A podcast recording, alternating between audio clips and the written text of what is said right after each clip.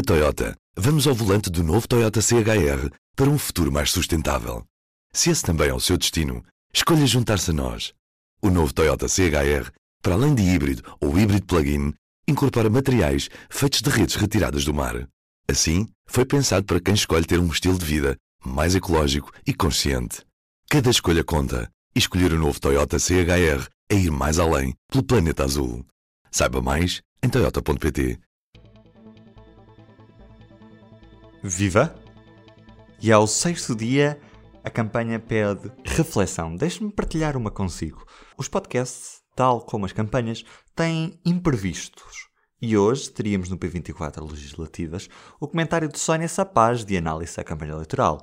A realidade é que esse momento foi gravado e imagine-se, tal como Tancos pregou uma partida à campanha, também o cartão de memória me pregou uma partida, de tal forma que foi perdido o áudio da conversa que tive com a Sónia, e para somar a tudo isso, quem tem o público no ouvido também não vai poder ouvir hoje mais um episódio do Poder Público. E por esse facto eu peço desculpa. Ainda assim, cá estou, a nove dias das eleições. Neste episódio vamos à estrada, à boleia da Liliana Valente, e Filipe de Lima é comentador de ocasião. Sejam bem-vindos. Vamos rumar a norte, onde estamos, na Rua de Santa Catarina, no Porto, com a Liliana Valente e a caravana do PS. Estou? Alô, Liliana! Olá! Estás-me a ouvir? Estás-me a ouvir? Perfeitamente. Eu estou, eh, mais ou menos, eh, estou aqui no meio da confusão, não sei se tu consegues-me ouvir. Perfeitamente. E olha, e fica giro com os tambores. Conta-me, como é que está a correr esta campanha para o PS?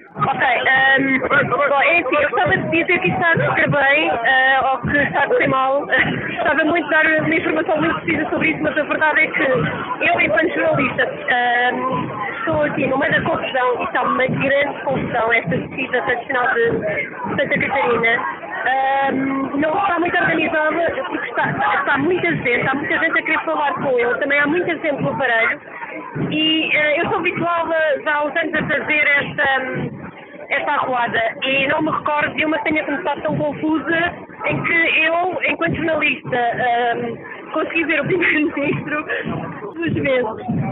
Ah, eu também a 10 metros de mim. O que é que eu posso dizer? Eu posso dizer que ah, há muita gente que quer falar com ele, Ah, há muita gente a querer, querer cumprimentá-lo e, e isso é uma coisa que é a segunda vez que nesta campanha, ah, nesta campanha oficial saiu à rua. A primeira vez foi em Moscavide, em Lisboa.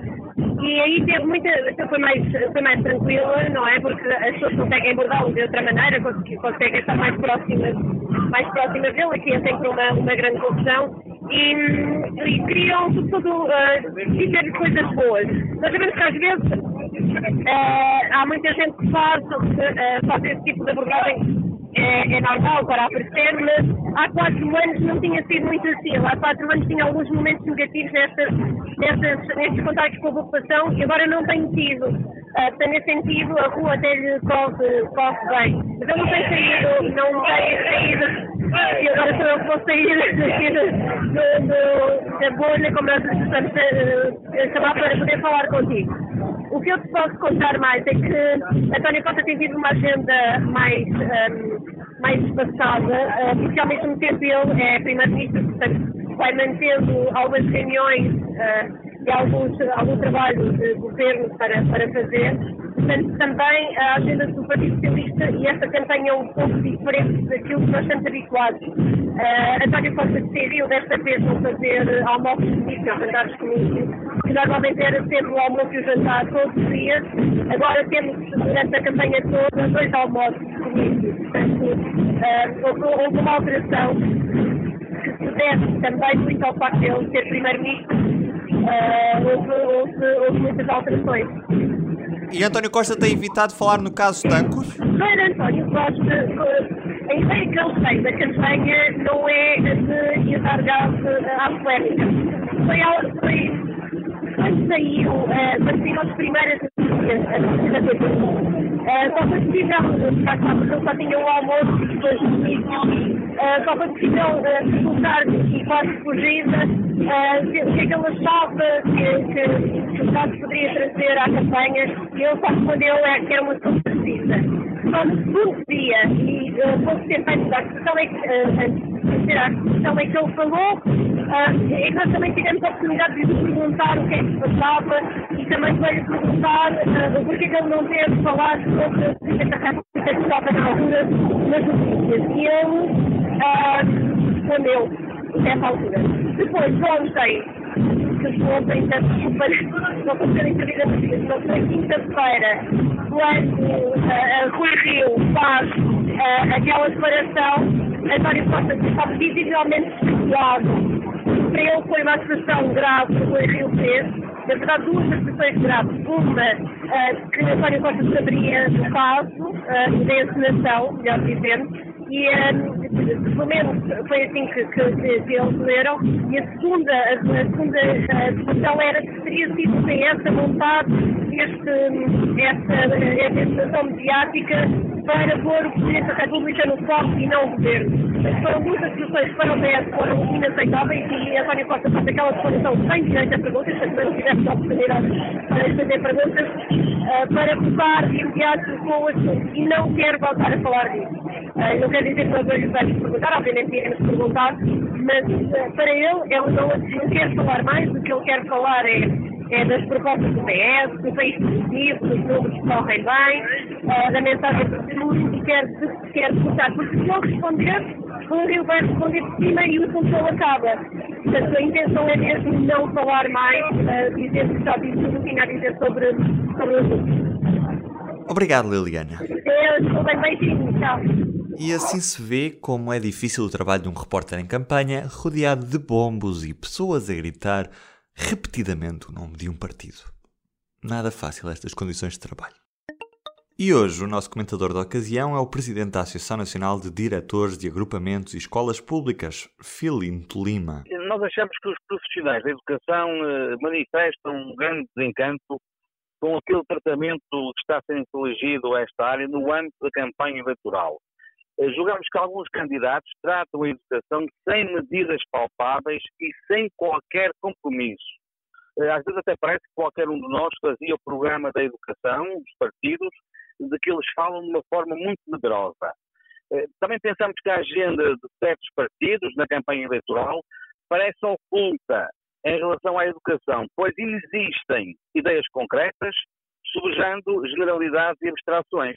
O que nós gostaríamos, de facto, de saber eram as medidas que defendem eh, os candidatos e quais as medidas que adotariam, no caso de serem eleitos, em relação a problemas concretos que merecem a atenção geral da educação dos professores.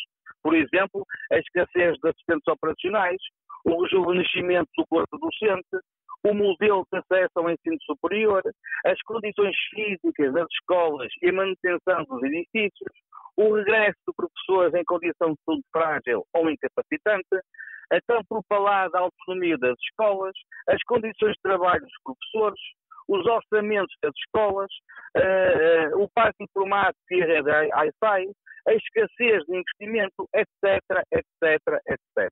Eu só espero que na segunda semana de campanha, na próxima semana, os nossos candidatos respeitem mais a sua educação e apresentem propostas de ação execuíveis, respondendo aos anseios dos professores, dos alunos, dos pais, do, dos encargos de educação e dos funcionários.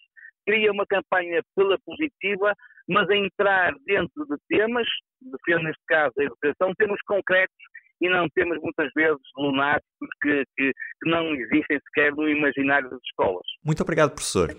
E para fechar, a ficha técnica. Este episódio teve produção, guião, condução e edição de Ruben Martins e a reportagem de Liliana Valente. Antes dos votos, ouça as legislativas no P24. Estamos de volta na segunda-feira, com menos imprevistos, eu espero.